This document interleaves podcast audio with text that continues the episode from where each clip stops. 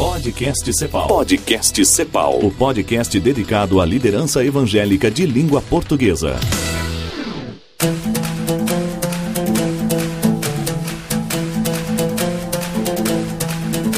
Muito bem-vindos ao podcast Cepal. Estamos aqui no Aquário de Ideias. Eu sou o Paulinho, estou aqui com a esposinha Adriana, que está me acompanhando esse ano aqui no Aê! Aquário de Ideias. Verdade, verdade. Olha só. Estou aqui sendo inspirada por muitas histórias, muitas conversas, muitas risadas, histórias importantes, outras não tão importantes. Olha isso. não, mas as histórias que não são importantes são off. Não, tô brincando. É, a gente corta. E, gente, eu estou aqui super emocionada que eu tô com um casal que eu queria muito gravar, que tem uma história de vida que eu acompanho nas redes sociais. Eu sou meio stalker de vocês, viu? E eu curto Peraí, demais. peraí, o- eles são de outra geração. Explica o que é Stalker. Por favor, Stalker, nunca ouvi essa palavra. Explica, marido, você quer mais? Stalker é quem acompanha as pessoas muito de perto, assim, acompanha todos os passos, sabe tudo que tá acontecendo, sabe o que come, onde dorme. Não, não sou assim, É. não. Não, não, mesmo. Obrigado. E eu estou aqui com a Cássia e o Zé Roberto, são missionários da CEPAL, que tem o seu chamado voltado pra Índia. Goa, Mapui, Lalui, como é que é? Não decorei. Eu sabia que ela ia errar. Mas é o estado de Goa, na cidade de Panjim e na região de Candolim. Ah, Muito bom. Quase igual que ela disse, né? Zé e Cássia, sejam bem-vindos ao nosso podcast. Aí, obrigado pelo convite. Estamos muito felizes de poder estar compartilhando com vocês um pouco da nossa história, do nosso trabalho. Obrigado mesmo.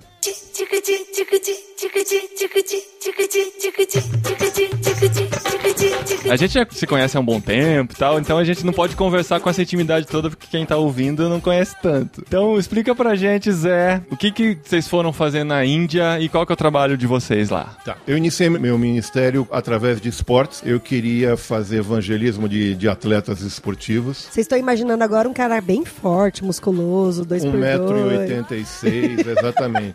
Então, Ah, essa parte é verdade, a, parte, né? é, a, a altura é verdade. Físico avantajado, tudo isso. E eu orava para Deus que eu pudesse trabalhar na área de esportes, evangelismo de esportes, e tinha um adendo da minha oração que eu falava, Senhor, se possível, no local que tenha praia. Pensava Pernambuco, Nordeste. e realmente ele cumpriu tudo aquilo que eu pedi e me mandou para 12.133 quilômetros do Brasil. Ah. Então a gente foi para a Índia com o intuito de evangelizar crianças órfãs e crianças abandonadas, esse é o nosso foco, usando a plataforma de esportes para evangelismo. Uau, Olha que isso. legal. Gente, e a Cássia, por muito tempo, eu conheci a Cássia através do financeiro, né? Eu É. falei, gente, você trabalhou, verdade. né? A Sempre- Cássia era responsável pelo financeiro da Cepal, né? E é isso mesmo. E aí, como que foi essa loucura, gente? Sair do financeiro pra ir pra Índia? É, no começo foi meio difícil aceitar essa mudança tão grande, né, de Brasil e Índia, mas chegando lá, assim, foi. Me apaixonei por tudo, pela Índia.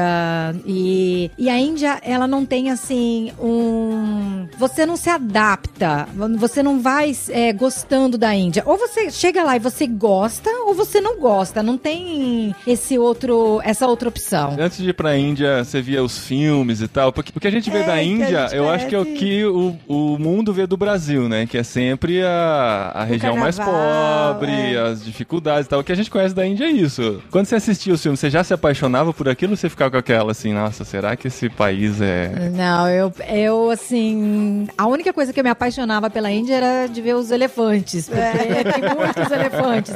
Mas tem não, mesmo? Tem Tem, tem, tem. Você tem um de estimação? Ah, eu já andei de elefante Temos lá. um amigo É elefante. muito bom. Ah, Porque várias vezes, quando eu tô indo pro projeto, eu sou obrigado a ultrapassá-lo na estrada. Ah. Então, como a gente já se encontra várias vezes, o condutor do elefante já é amigo. Que então ele legal, levanta a tromba. É, é um negócio surreal. E o elefante lembra, né? Lembra. É, claro, a gente chama pelo sim, nome, né? então. É, falou Zé É. Roberto. Mas eu- eu- o mais importante é dizer, Paulo, a gente nunca pensou em ir para a Índia, nunca. Aham. Então, em momento né, algum, que coisa. nunca via. A gente detestava filme sobre a Índia. É e mesmo? o nosso chamado começou exatamente no período daquela novela da Globo, Caminho, Caminho das das Índias. Caminho das Índias. A partir de lá, Sério? não tem uma semana que a gente não tenha um, um insight Não, de mas- Índia na nossa vida. Mas peraí, vocês. Estavam assistindo a novela e Nada, um olhou nada, pro nada. outro. Quando não? eu falei, quando eu tive a proposta de ir pra Assim, Índia, novela de brasileiro brasileiros se fingindo de indianos, né? E sentiram o chamado. Querendo tá lá, né? Gente, sim. Deus fala por Ah, todas é as mídias. lindo, entendeu? A novela, as mulheres, Olha, olha as ouro. danças. Poxa, eu quero ir pra lá. Com todo respeito ao nosso Pai Celestial, ele sussurra, ele chama e quando ele não ouve na linguagem do futebol, ele bate o tiro de meta e você cai lá na Índia. Foi o que aconteceu com a gente. Ah. Através de acontecimentos sobrenaturais na vida cotidiana, nós acabamos na Índia. E ao pisarmos no, no solo da Índia, tanto Cássia quanto eu ouvimos de Deus que lá era a nossa terra prometida. Oh, que legal. E que a gente ia ficar por lá. Que legal. Ia ficar por Não, lá. você imagina, chegamos assim, o avião pousou, eu olhei pra tudo aquilo, ainda não tinha sentido o cheiro, sentido o calor, nada, temperatura. E aí eu comecei a chorar, chorar, chorar. E os indianos, eles são muito curiosos. Qualquer coisa, eles param pra ver o que, que tá acontecendo. Eles ficam ali na sua frente. E aí os indianos começaram a levantar do lugar, assim, deles pra descer. E aí viram que eu tava chorando. E eles começaram a se aproximar da poltrona e olhar e, e olhar pra mim, Tirar tipo foto, assim, filmar. Tirar foto. E eu chorando. selfie. Eu não sei o que eles pensavam. Foi o primeiro mico que eu já paguei na Índia dentro do Mas eles pensavam assim, gente, será que por que, que ela tá chorando, né? Será que ele brigou com ela? O marido brigou? Sério, alguma coisa? foto? É, e aí eu chorando. Paulinho, e eu Paulinho, é morrendo de normal. vergonha É, e chorando, parar- emocionada, entendeu? É normal o indiano parar a gente na rua e pedir pra tirar foto com a gente. Porque é muito diferente. Exatamente, especialmente a Cássia. Eu não sei porquê, especialmente a Cássia. Só porque ela tem, porque olho, ela tem olho azul, É né? bonitinha. E, Não, e não, eles mas- falam assim, olha, Acontece. eles perguntam pro Zé Roberto, ah, posso tirar uma foto com você? Aí o Zé Roberto fala, pode e tal, e aí eu vou junto. Os só que caras aí... me colocam na ponta, tem Põe ele oito. na ponta. Aí eu, eu- sou o nono. Não apareço nunca na foto. Aí eu falo, Zé Roberto, você acha que você saiu nessa foto, né? Você acredita que você tá nessa foto. Mas, Paulo, uh, para a gente falar assim seriamente, a gente teve a nossa vida transformada na Índia. Hoje a Índia é considerada como a nossa casa. A gente está aqui no Brasil sentindo saudade de casa. Que legal. Porque através das crianças que a gente tem lá, a gente tem uma grande família, um grande vínculo familiar. Então é muito difícil a gente vir para o Brasil, porque tanto eles quanto a gente, a gente sofre muito de saudade. Eu, se eu pudesse, eu estaria lá ainda, mas a gente tem que renovar visto, aqueles trâmites todos, e a gente nunca sentiu nenhuma dificuldade na Índia. Isso eu tenho que ressaltar. É, apesar de existir a lei anticonversão, eu não posso parar na rua ninguém para converter, senão eu vou para cadeia. Eu tenho plena liberdade de ler minha Bíblia onde quer que eu, que eu esteja, de falar de Jesus com, na rua com quem eu estiver conversando, porque essa pessoa não vai me delatar, e de ir para igreja. Então a. Índia não é Na isso Índia toda? que a, a, a parte, nós estamos na parte sudeste, mas a partir da parte central da Índia para o norte, o negócio fica um pouco mais radical. Uhum. Mas se você respeitar os limites, você não vai ter tanto problema. É, se você não pode sair pregando, assim, anunciando no meio da rua, mas Não adianta falar, é, Shiva é do inferno, você- é o capeta, você está preso é, mas está isso- extraditado e mas vai tá levar no Brasil, né, cara? Tá no Brasil, São Paulo. Chega alguém É, não pode chegar a falar com a Santinha. Chegar é. no encontro, no encontro da Cepal, alguém aí estender um tapetinho e virar lá pra Meca, o cara vai ser chamado a atenção. Uhum. Então é, a gente tem que saber esse limite. E qual que é a religião predominante lá? É o hinduísmo? O budismo? Predominante é o hinduísmo, depois você vem com o islamismo. Goa É tem uma forte, uma forte tendência católica, porque foi uma ex-colônia portuguesa, foi colonizada pelos portugueses. Eu posso garantir que no estado de Goa tem muito mais igreja do que aqui em São Paulo, igreja católica. É mesmo? Ainda tem essa tradição católica muito Mas antiga. essa tradição católica ajuda ou atrapalha a falar de Jesus? Ah, Olha que pergunta. foi boa pergunta. Dificulta. Essa. Dificulta? Deixa, deixa. Porque os deixa. católicos antigos, eles dizem que o catolicismo chegou na Índia com a cruz na frente e a espada atrás da cruz. Uhum, é. Então, ou você era católico, ou você perdia a cabeça e acabou. Sabe uma coisa que eu queria muito, assim, perguntar pra vocês? Por isso que eu fiz muita questão da Cássia estar junto. É que, por tudo que a gente escuta e vê em filme, e participa, e vê noticiário e tal, eu, como mulher, eu tenho muito medo, assim, da Índia, das histórias que a gente escuta da Índia, principalmente por conta das castas lá, que tem os Dalits, né? E tem o. Eu não sei. Isso aí você eu aprendeu na sei. novela, né? Isso é importante Não, dizer. não assisti novela.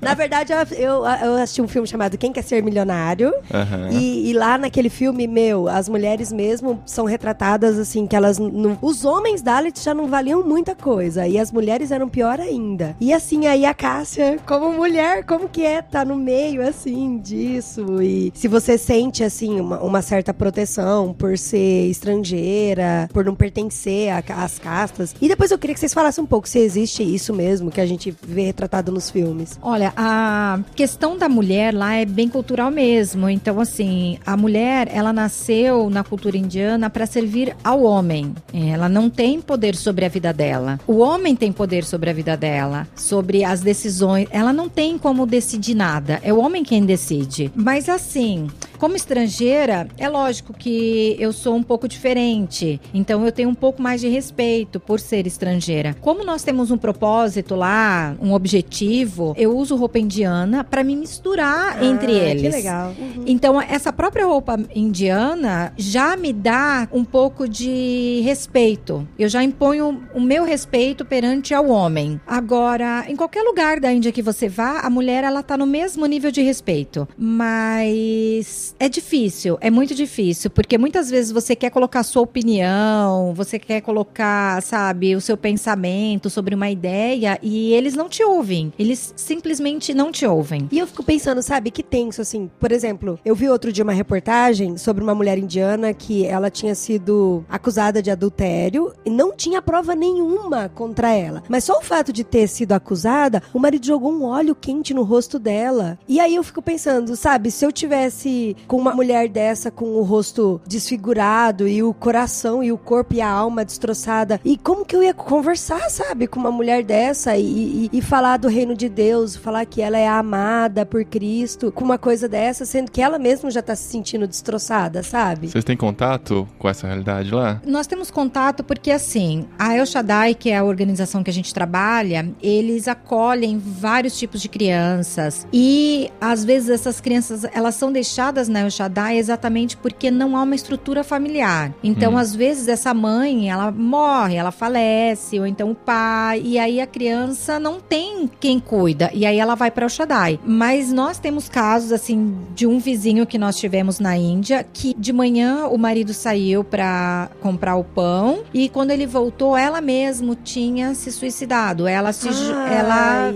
colocando fogo nela mesma. Olha isso. Então, assim, isso é uma situação muito difícil da gente aceitar, entendeu? Eu acho que a própria cultura, ela repreende muito os sentimentos da mulher. A mulher, ela não pode se expressar, ela não pode colocar o que ela tá sentindo. Se aquilo lá, é, o que tá acontecendo com ela tá sendo bom ou ruim. Ela não tem esse direito. Ela simplesmente tem que aceitar a condição dela. Então, mas como que você vai sinalizar o reino de Deus sem alterar a cultura? A cult- Não, assim, não através do relacionamento. é. Se você não tiver um relacionamento dentro da na Índia, se você não criar relacionamentos profundos, é difícil você falar de Deus, de falar de Jesus, porque o indiano ele só vai acreditar em você a partir de você ter um relacionamento com ele. Senão você é simplesmente um estrangeiro que tá passando por ali e vai embora, e ele acaba não confiando em você. Ah, Então você precisa criar um relacionamento, viver a vida dele, ele viver a sua, você ir pra casa dele, ele vir pra sua casa. E aí a partir disso, ele vai ver que você é diferente. E eles acabam perguntando: "Mas por que que você né? se incomoda tanto comigo? Por que que você se preocupa comigo com Me a minha trata de vida? igual Me- para igual. é, me trata de igual para igual. Aí entra o nosso evangelho. Olha, porque o meu Deus, Jesus, veio aqui e falou que todos nós somos iguais. Então, a partir desse momento é que a gente começa a falar de Jesus para os nossos amigos, para as pessoas que estão mais próximas, os nossos é, vizinhos, pessoa da rua, esse tipo de Ah, pessoa. todos os nossos amigos sabem que nós somos cristãos. Uhum. Amigos hindus, muçulmanos, budistas, e muitos deles pedem oração, vêm até Uau. nós para aconselhamento, porque você não pode ir para a Índia falar de Jesus, você tem que viver Jesus. Uhum. Se você não viver Jesus na Índia, ele não vai ver que você é uma pessoa que vive aquilo que você prega, então não serve. Uhum. É muito fácil eu chegar para um hindu e falar: você quer aceitar Jesus como seu Senhor e Salvador? Ele vai querer. Tem mais algum? Não, tem o Espírito Santo.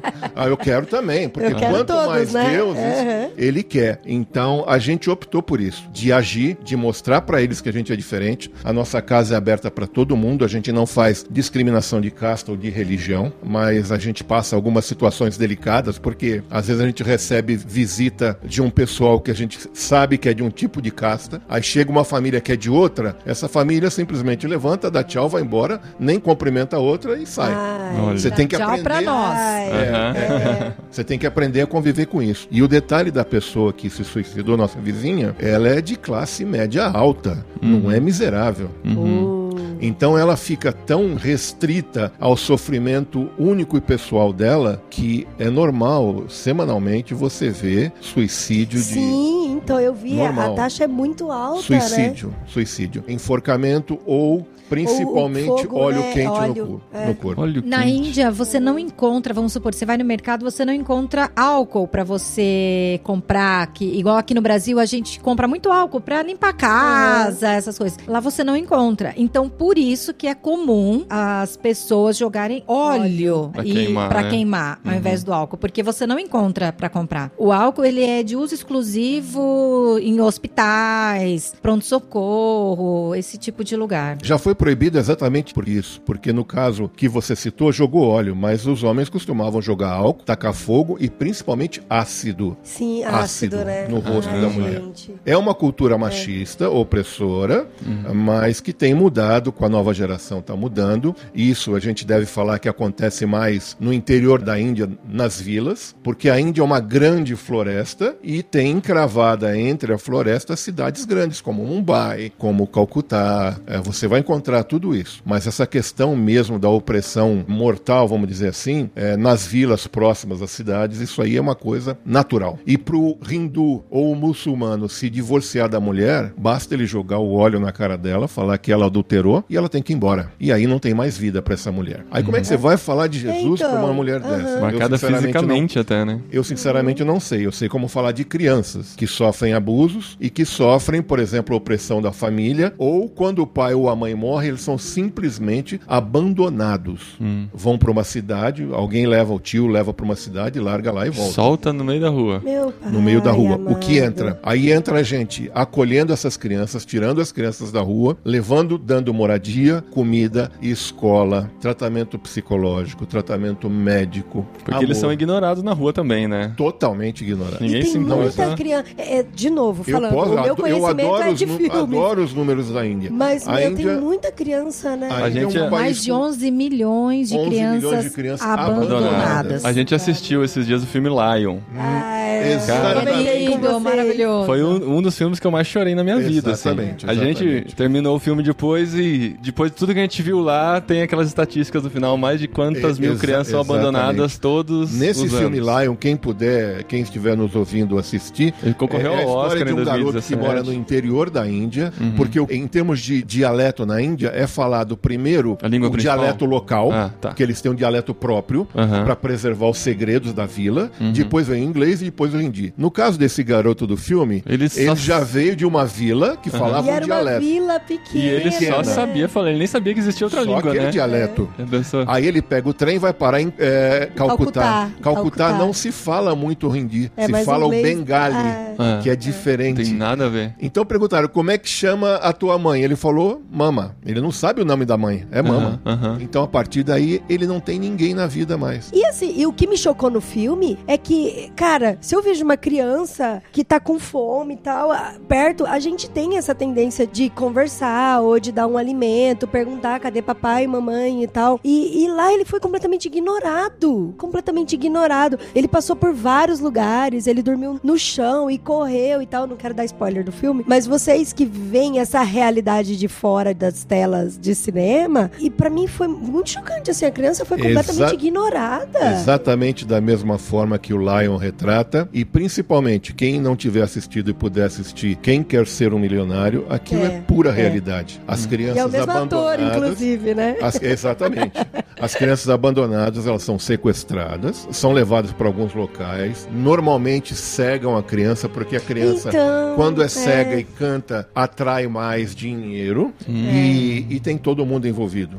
Você vai ver Você que acha no filme cegar Lion... a criança pra pôr pra cantar? Ex- Isso acontece, isso acontece. Pra ganhar E isso a gente não está falando, por exemplo, de tráfico humano, trabalho escravo, muitas famílias que alugam as crianças para pedir esmola. Eu cuido, no caso da El Shaddai agora, do relacionamento da organização com os doadores. Semanalmente eu tenho recebido um e-mail de pessoas que querem comprar rim, oferecendo 200 mil dólares por cada rim de criança nossa. O que, que é REM? Rim, rim. Ah, Aí eu vou te rim? explicar. Rim é um órgão do corpo humano. Que a gente É, tem dois. é. Exatamente. Quer comprar É rim uma das moeda de crianças de, troca. lá? Meu Deus, eu tô chocada. É verdade. Não, se, se eles entram em contato com você, porque tem muita gente vendendo isso. Exatamente, exatamente. O e-mail começa assim: a tua organização está em dificuldade financeira? A gente sempre tá. Você Porque fala, o que não falta pronto, é oportunidade. Claro. O que não falta é Opa, ganhou, pra- ganhou minha atenção esse e-mail, né? Exatamente. Aí falou: olha, doando um rim, a criança não perde nada e você ganha 200 mil dólares. Não, Eles têm gente, dois, né? E tá lá, e tá lá, e tá lá, infelizmente. Mas, Caramba. quando a gente lê que a seara está pronta e falta ceifeiros para colher, isso é verdade. Porque no caso da mulher, eu não sei como falar sinceramente, mas no caso da criança, através de tudo isso que a gente fornece e mostrando que quem nos faz, quem nos leva a fazer isso é Jesus, eles começam a acreditar que eles têm esperança e uma vida digna pela frente. Então, no nosso caso na Índia, na El Shaddai, todas as crianças são evangelizadas. Eu trabalho com uma plataforma de esportes para evangelismo e a gente conseguiu agora que a nossa academia de futebol, que é um clube de futebol oficial na Índia, em Goa, seja reconhecida como uma organização religiosa. Olha, Então, todos os legal. nossos meninos legal. ouvem falar de Jesus. Que legal. Ouvem falar de Jesus.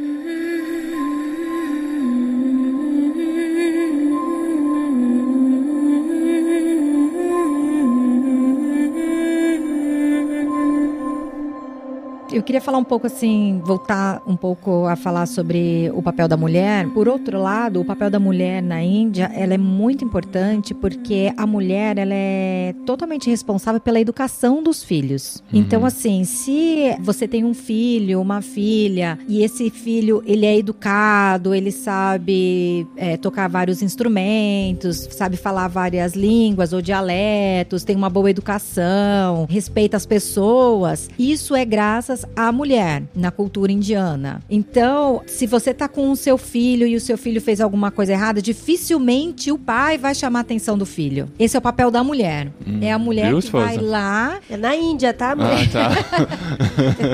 Geralmente é a mulher que vai lá e fala pro filho que ele tá errado. A mulher normalmente é a responsável pela educação e a transmissão da história religiosa do hinduísmo para a família. Ela tem esse papel. As tradições todas é ela que passa para a família. E na Índia também, muitas vezes, igual no caso do menino que não sabia o nome da mãe, Aham. né? ela- Ele, quando perguntaram pra ele, ah, qual o nome da sua mãe? É mãe.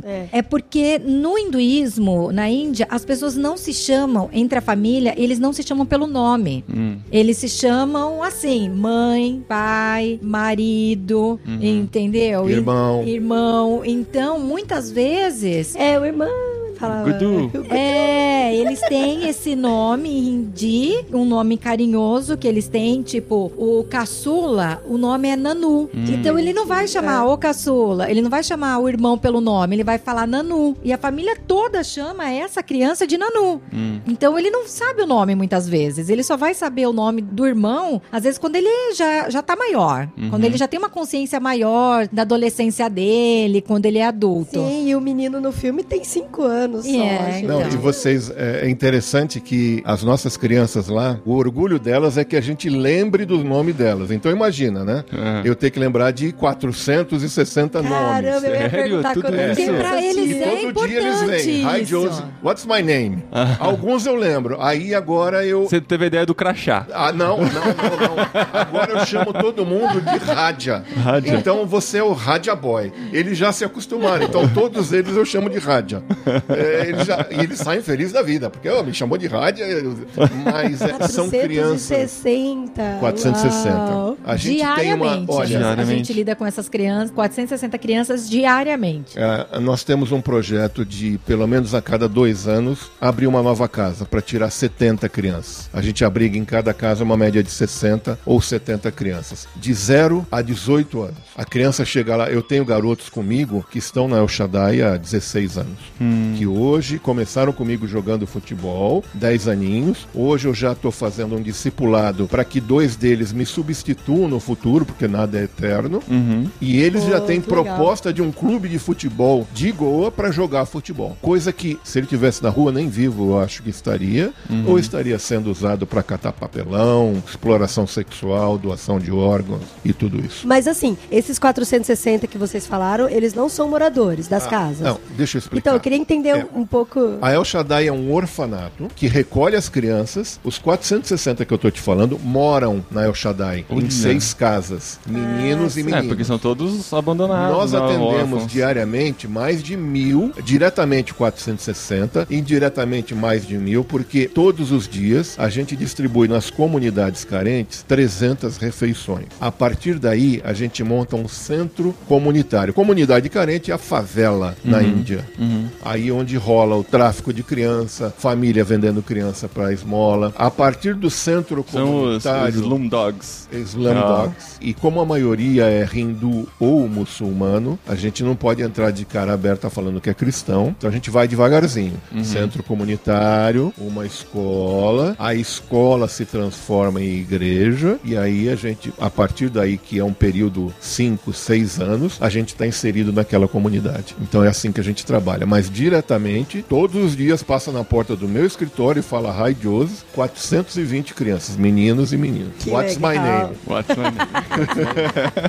Ai, gente, como fica o coração de vocês saber que tem tanta criança ainda que não pode ser atendida? Apertado. Porque de 11 milhões, 460 é sensacional. Não tô falando que não é. Mas saber que ainda falta. Não vou fazer essa conta. Mas como é que fica? Existe vocês, uma assim? frase de Madre Teresa de Calcutá que ela diz que eu sei que eu sou uma gota d'água no oceano, mas sem a minha gota o oceano não vai ser mais o mesmo. Eu gostaria de ter realmente 12 milhões de crianças acolhidas nas nossas casas. Gostaria mesmo. E a gente sabe que não é possível, mas eu vou fazer de tudo pra dar o meu melhor e conseguir acolher o máximo de crianças possíveis, porque vocês não podem imaginar, a não sei que vão lá, a transformação de vida que essa criança tem. Transformação. Eles saem de lá falando inglês, formados, com profissão. Agora, a grande maioria vem de casta baixa ou são Dalits. Infelizmente, eles vão sofrer essa pressão social e religiosa. Hoje, o Dalit ele é reconhecido pela cor da pele e pelo sobrenome. Então, em alguns locais, mesmo ele tendo conhecimento necessário para trabalhar num cargo alto, ele não vai ter esse cargo. Ele vai perder para uma outra casta.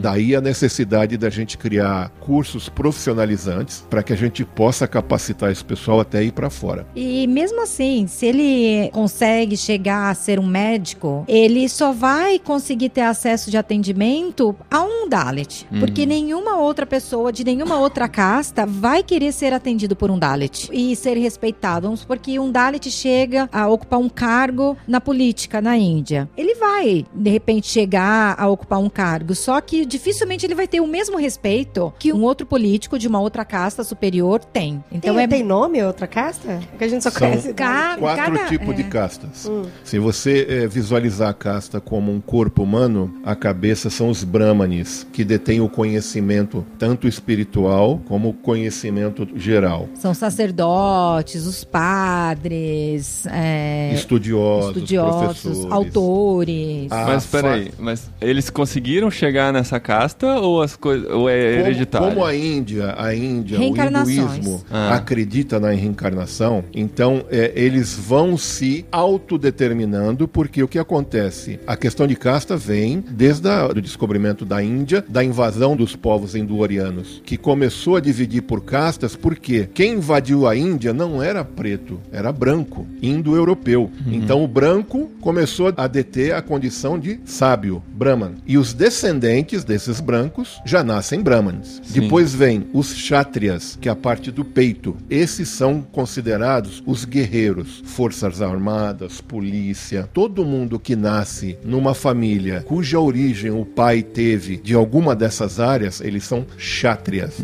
Depois a parte do estômago são os Vaishyas, que são a classe de comerciantes. Todo tipo de comerciante. Aquele que faz a Índia girar o produto interno bruto. Donos de lojas. E por último, vem os Sudras, que é a parte do pé, da canela e do pé, que são os trabalhadores braçais, que trabalham na construção civil, carregando pedra, quebrando pedra. Mas vamos considerar que do peito para baixo, essas últimas castas já são de miseráveis. E o Dalit, ele não é considerado casta. Ah, não. Ele é um povo excluído Uau. Intocável para a religião hindu. Eles têm um local próprio para ficar, eles não podem ir em certos locais, a sombra dele não pode cruzar com ninguém. Se está vindo um de outra casta de uma- no mesmo lado da rua, ele é obrigado a atravessar, eles ficam reclusos. Ele é. Para não Ah. cruzar. Ah. Eles ficam reclusos às suas vilas, Vilas. e o trabalho deles, na maioria das vezes, é limpar fossa, excremento humano, porque em grande parte da Índia não tem sistema de esgoto, então eles limpam com a mão. Hum. Ah, Eles não e têm cuidar nenhum de cuidado material, sabe? Como a gente tem aqui pra você fazer um tipo de trabalho. Aham. Luvas, Ah, não. entendi. Não tem Nada, nada nada. equipamento disso. de proteção. Não, nenhum e tal. equipamento E de quando a proteção, gente nada. fala de Dalit, a gente fala de 130 milhões de pessoas. Caramba, gente. Não existe mudança entre as castas. Não. É. Se você é um Brahmani Ah, e casa com uma Dalit, isso. você é Dalit. Você se torna um Dalit. Mas se você é o do peito e casa com o do estômago, Você, Você- vira estômago. você É, vira estômago. sempre vai- Você só desce. Só desce. É. Entendi. Não Só tem desce. ascensão. Você, a sua questão de subir de casta é dependendo da quantidade de reencarnações que você fez. Hum. E isso depende também do estilo de vida que você teve Hum. nessa sua última vida. Então, vamos supor que você foi uma pessoa que fez o bem e que ajudou as pessoas e que não matou, não roubou, cuidou da sua família, como a sua casta diz. Você tem grandes chances de, na Teoricamente. próxima- na próxima reencarnação de subir de casta. Uhum. Mas se você fez algo ruim, algo mal, provavelmente você vai descer de casta. Hum, E quem que vai Então, decidir? que vai isso- decidir? Quem que vai decidir isso? Porque isso tem todo um estudo que a família faz para descobrir a origem da, da sua casta. E aí, a partir disso, vem o avô, a avó, os seus descendentes, vai trazer a sua condição da sua casta hoje. Hum,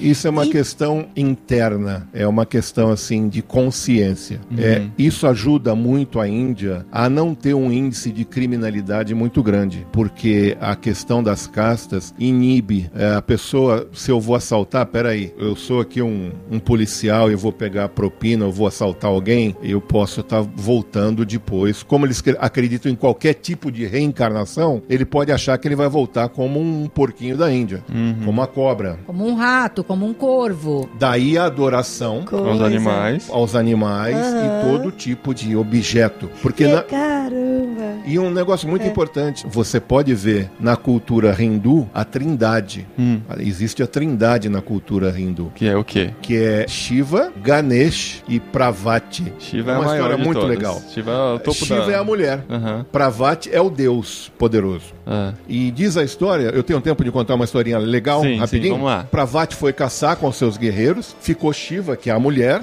Se mamãe está feliz, todo mundo está feliz, né? E ela, para não ficar sozinha, ela criou Ganesh, que era um menino. E falou pro menino: Olha, eu vou me banhar aqui, não deixa ninguém me ver me banhando aqui, para me ver Ela aqui. criou o menino naquele Criou. instante. Como Ah, Deus. Filho Entendeu? dela. Aí quem chega da viagem, Pravati. O Ah. Eu marido. vou entrar. Não, o senhor não pode entrar porque minha mãe falou que o senhor não pode entrar. Não, mas eu sou Pravati. Não, não vai, não vai. O que, que ele fez? Ele meteu a espada na cabeça do moleque, a cabeça voou longe, sumiu. De repente vem Shiva. Shiva. Fala, cadê o menino que tava aqui? Fala, pô, meti a espada na cabeça. É meu filho. Se vira, eu quero ele de volta. Então o que, que ele determinou? Pros guerreiros deles. Vocês vão lá fora procurar o primeiro animal que tiver deitado, vocês cortem a cabeça e tragam pra cá. Eles acharam o quê? O elefante. E aí eles colocaram a cabeça do elefante em cima No do corpo corpo do- do, do menino. menino. Por isso que Ah, ele é um elefante que tem o corpo de um, de um ser humano. Aham. É o Ganesh. O Ganesh. Caramba, Muito- olha só a história. Muito interessante. Mas Zé e Cássia, a gente quer agradecer muito pela nossa conversa. A gente ficaria aqui o dia inteiro ouvindo as histórias da Índia. Posso fazer um merchan rapidinho? Mas é Então, pra isso, eu ia agora, falar. agora é o seu ponto. Porque assim, Gente. as pessoas foram inspiradas, É, tocadas, é. e quem quiser ir pra lá e quiser conversar isso, mais. Isso mesmo. Nós temos o nosso site, que é mendesindia.com.br. Mendes, que é o sobrenome de vocês. Mendes Índia, tudo nós. junto. Índia. Isso. Pode ser Ponto- também mendesindia.com.br. Exatamente. Mendes. Índia.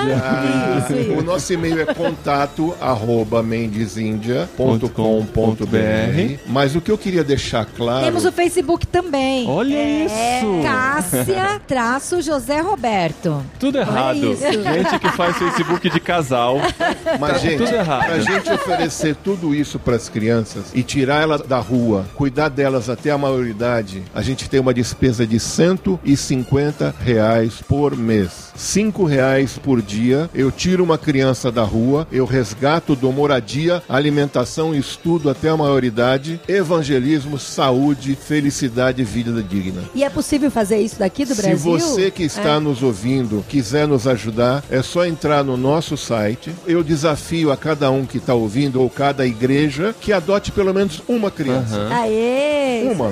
Nós estamos falando de 150 reais. Aham. Para uma igreja, eu creio que não seja um investimento tão alto. Uhum. E a partir daí vocês vão vendo, porque a gente manda mensalmente o relatório de cada criança adotada, para É. saber como está o desenvolvimento dela na escola. A pessoa tem o nome da criança, todo acompanhamento, nome, idade, em qual casa que essa criança tá. O doador, ele acompanha o crescimento e o desenvolvimento dessa criança. E pelo site dá pra fazer isso. Dá para fazer. Tem todas as informações pra isso Ou lá. manda um e-mail pra nós, contato resumo, arroba mendesindia.com. Ajude-nos a ajudar E outros. vocês têm uma agência de viagens também, não tem? Ou não? Ah, sim, sim. Temos. Olha só. Sim, Olha, chama é, Mendes Mendes. Viagens. Essa Mendes Viagens é assim, porque hoje em dia os recursos estão muito difíceis de você levantar recursos para que o seu projeto seja desenvolvido, implantado e também o custo de ir para a Índia é muito alto. Ah. Então todo a comissão que a gente ganha com a venda de passagens, pacotes, a gente reverte esse valor para o ministério. Que legal. Então isso Aham. ajuda também a manter o nosso projeto. Que, Que legal, show. legal, Que gente. show. Gente, muito obrigado mesmo. Acho que vocês inspiraram muita gente, tá ouvindo, inclusive a gente. Sim, com e certeza. vamos junto aí, tamo junto, pode contar com a gente, o que precisar aí. E, gente, vocês se quiserem saber mais histórias, por favor, pode escrever, né? A gente- Manda mesmo. mensagem no Facebook. Adora que- falar é, sobre isso. Adora falar sobre isso. É, no, próprio site da, de no vocês. próprio site da CEPAL vai ter os nossos contatos também. Legal. Mas quem quiser falar com a gente, principalmente estando lá, vai ser um prazer. Legal. Valeu, Zé. Valeu, Cássia. Namastê pra todo Namastê mundo. pra todo Namastê mundo. pra vocês também. A gente usa falar tatá. Catá. Tatá é tchau, Indy. Tatá. Tatá. Tatá. Tá, tá, Gudu. Gostei.